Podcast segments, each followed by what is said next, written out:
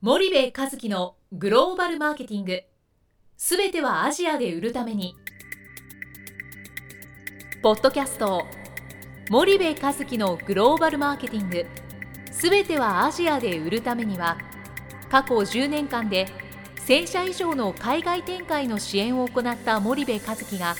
グローバルマーケティングを分かりやすく解説しますグローバルマーケティングとは世界のニーズに応えて利益を上げることアジアで売るためにはものづくりプラスグローバルマーケティングを武器とした戦略を持たなければなりません日本には素晴らしい企業が多く存在しますその企業とともにアジア市場を目指したい再びジャパンアズナンバーワンと呼ばれる時代を作りたい森部和樹はそんな思いを持ちながらこの番組を皆様にお届けいたしますこんにちは、ナビゲーターの東忠夫です。こんにちは森部和樹です、森内さん、じゃあ今日はどういうお話をしていきましょうか。 えー、今日はそうですね、えー相変わらず ASEAN でいかがですか、はい、どうぞ。えー、ASEAN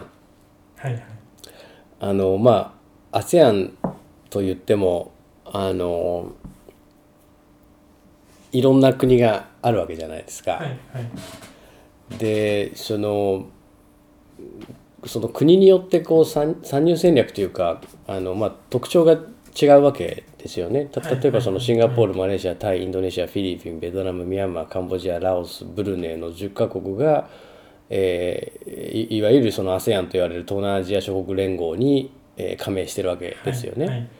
でそうなった時にその非常に分かりやすく言うとシンガポールマレーシアタイインドネシアフィリピンベトナムの ASEAN6 って僕呼んでるんですけどはい ASEAN6 がまあ言ったらあ一つ大きなマーケットだよねとうんうん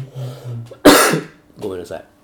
で、まあ、残るそのミャンマーカンボジアラオスブルネうんうんで特にミャンマーとねカンボジアは最近そのマーケットとしてあのメコンということでこう見るあの傾向がね何年か前からこう出てきてますけど、やっぱりまだまだその BOP というベース・オブ・ピラミッド低所得者層のをターゲットとしたビジネスの領域なので、うん一旦これはちょっと置い置いときましょうまた次回話すとして。はいでそうなった時にその ASEAN6 のシンガポールマレーシアタイインドネシアフィリピンベトナム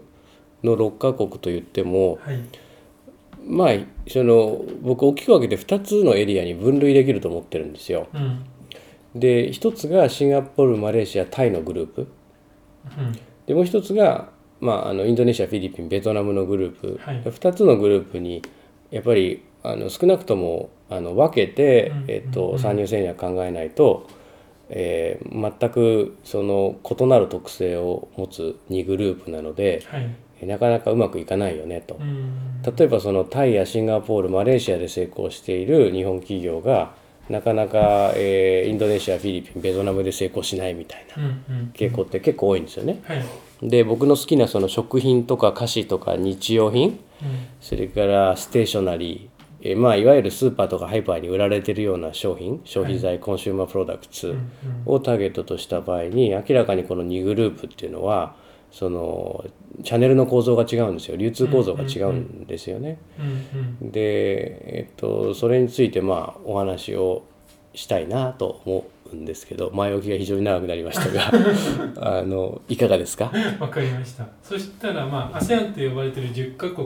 の中でも、まあ ASEAN6 と呼ばれる、うんまあ、インドネシアシンガポールタイフィリピンベトナム、うんマレーシア、うんの中でも、うんまあ、ASEAN6 を2つに分けましょうよといううんお話でよろしいですかね、はいはいじゃあその2つに分けるっていうのは、うん具体的にどう森部さんとして分けるといううおん考えなんですか、うんまずね、えっと、そのシンガポールマレーシアタイは、はいモダントレードの比率が高いんですよ。うんうんうんでうん基本的に日本のメーカーさんが輸出で事業をしようが、はい現地に拠点を持って事業をしようが、はいモダントレードだけをターゲットにしていても、うん頑張ったら赤字にはならない国っうんていうのがこのいわゆる、え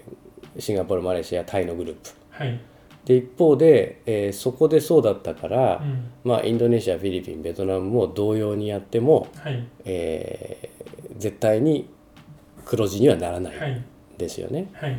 で、えっと、そのモランモダントレードの比率がやっぱ半分ぐらいまで迫ってるわけですよ。うーんなので、えっと、まあ言ったら間口の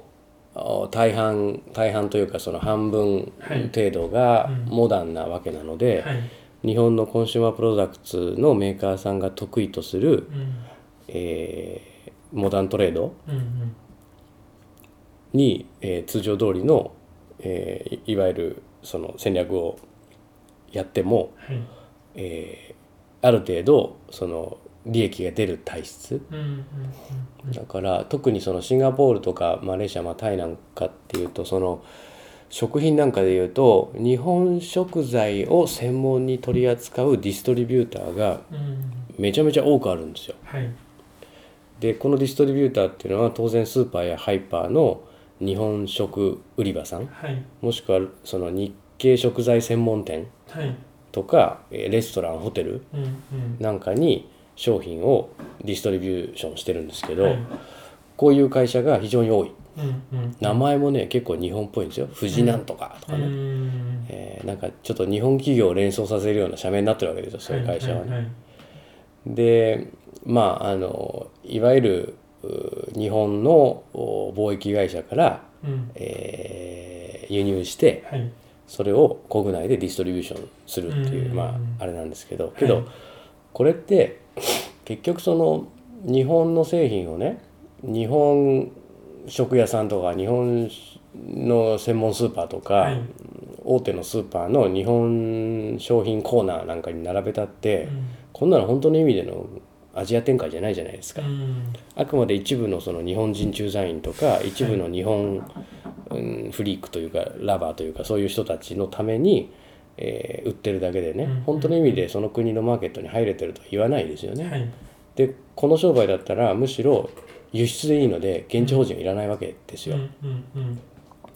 でえっとまああの日本の食品メーカーは比較的この次元で今事業が行われていてその一歩先になかなか行けてないっていう現状があって菓子にしろ食う品んにしろ。うんで一方でそのフィリピンとかインドネシアとかベトナムなんていうのは日本食材を専門に扱う、えーディストリビューターうんないとは言わないですけど、うんめちゃめちゃ少ないし小さいそうですねそうするとやっぱり、えーななんていうんですかねその、えー日本食材の人気の上がり具合を待って ASEAN 市場に参入しているようなうん戦略であると、そのアンコントローラブルなわけですよね。うんうん自分たちで売り上げのコントロールできないので、はい結局フォーキャストがどうかっていうことを見つつうん徐々に徐々にこう増えていくみたいなはいはいでこんなのが本当のアジア展開かって言ったら、うんまあそうじゃないわけじゃないですか、は現地の人のね生活に深く入っていかないといけないわけなので、うんうんうんえーそこが、まあ、まあ大きく違うはいはいんですよね。うんうんうんそうするとまあちょっとまとめていただくとうんまあどんな感じになるんですかえーそうですねまあいずれのグループも本当の意味で、えーローカルマーケットの人たちの生活に入れるようなはい参入戦略を組まないといけないよっていうのは、うんまあ、大前提としてあると。はいただ、えーシンガポールマレーシアタイに関してはう MT が発展してるしん、はいえー昨今のその日本食ブームみたいなものを強く受けているエリアなので、うんえー日本食専門のディストリビューターがあるので、はいそこへの輸出である程度売り上げは上がりますとうんうん一方でフィリピンベトナムインドネシアみたいな国は、えーなかなかその環境とは違うまだまだトラディショナルトレードの比率が高い国なので、うんえーそのやり方じゃなかなか売り上げは伸びないっはいていう、まあ、大きな違いがあるので、はいえーそのそのグループ A をマレーシアシンガポールタイとしてグループ B をフィリピンインドネシアベトナムとした時に、うんやっぱグループ A でやってたことを同じようにグループ B でやっても、なかなかその伸びないうんマーケットシェア取れないはいっていうのが一つだし、はいあとこの ASEAN6 を長期的に見た時にうん中長期的に見た時にグループ A とグループ B どっちが成長おポテンシャルが高いかっていうと、はいもう確実にグループ B なんですよ。はいフィリピン人口1億でしょはいインドネシア2.5億でしょ、はいベトナムも1億弱でしょ、はいでこれが、まあ、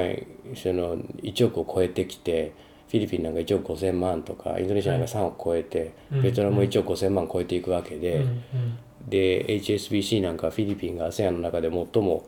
まあ、向こう30年40年成長する国だと言っうんているわけうんなので、ここのいわゆるグループ B を取れなかったらうんうんなかなかそのアジアでの成功っていうのは難しいよねと。はいマレーシアの人口なんて、えー、たかだか、えー、30004000万ぐらいでしたっけうんうんあれ3000万ぐらいでしたっけ、はいなので、まあ、マーケット自体は小さいですよねうんうんなのでいかにこのグループ B を取っていくかっていう話になるわけででそれをするためにはやっぱり TT のチャンネル戦略をどうしていくかトラディショナルトレードのチャンネル戦略をどうしていくかっていうことをやっぱ考えないといけないうんうんでグループ A はね平均年齢も高いんですよね、うんうんだからそれに対してグループ B なんていうのは20代ですからねフィリピンが確か23歳、うんはいえーインドネシアベトナムが28歳なわけですよ、日本が45歳ですから、はいそれ考えるとまああの長期的に、えー美味しい市場だということはまあ一目瞭然なわけで、うんうんそうするとやっぱりグループ B の戦略をしっかり組んでいかないといけないですねとうんうんいうことだと思っています。わかりました。そうすると、まあ、最後になりますけど、そうすると、まあ、森部さんとしては、うん ASEAN10 カ国うんありますけれども、うんまあ、2つ、まあ、大きく分けると3つのグループに分かれますと、はいでその中でも有望なうん市場として見れるグループをうん森部さんは ASEAN6 と呼んでいて、うんインドネシア、シンガポール、タイ、フィリピン、ベトナム、マレーシア、うんこれが ASEAN6 ですよねと。うんで ASEAN6 の中でも A と B のうんグループにうん分かれるうんというような理解ではいよろしいでしょうか、はいでまあ特に B グループと言われていうる、んまあ、フィリピンうんベトナムうんインドネシアっていうところの市場をうどんうやって取るかが本当のうん日本企業うのんアジア進出の課題ではないかうと、んマーケットポジションがでかいからねはいなおかつグループ A でやってきたことがそのまま通用する市場ではないので、はいああの非常にそのお大きな課題ただクリアすればうんゲインも大きい市場うんうんであるというふうに考えています。はい、わかりました。じゃあ今日はお時間になりましたのでここまでにしたいと思います。はい森部さんありがとうございました。はい、ありがとうございました。本日のポッドキャストはいかがでしたか番組では森部和樹への質問をお待ちしておりますご質問は podcast アットマーク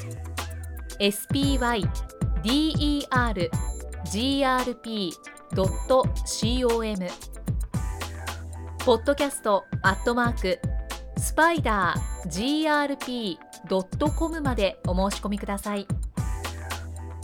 たくさんのご質問をお待ちしておりますそれではまた次回お目にかかりましょう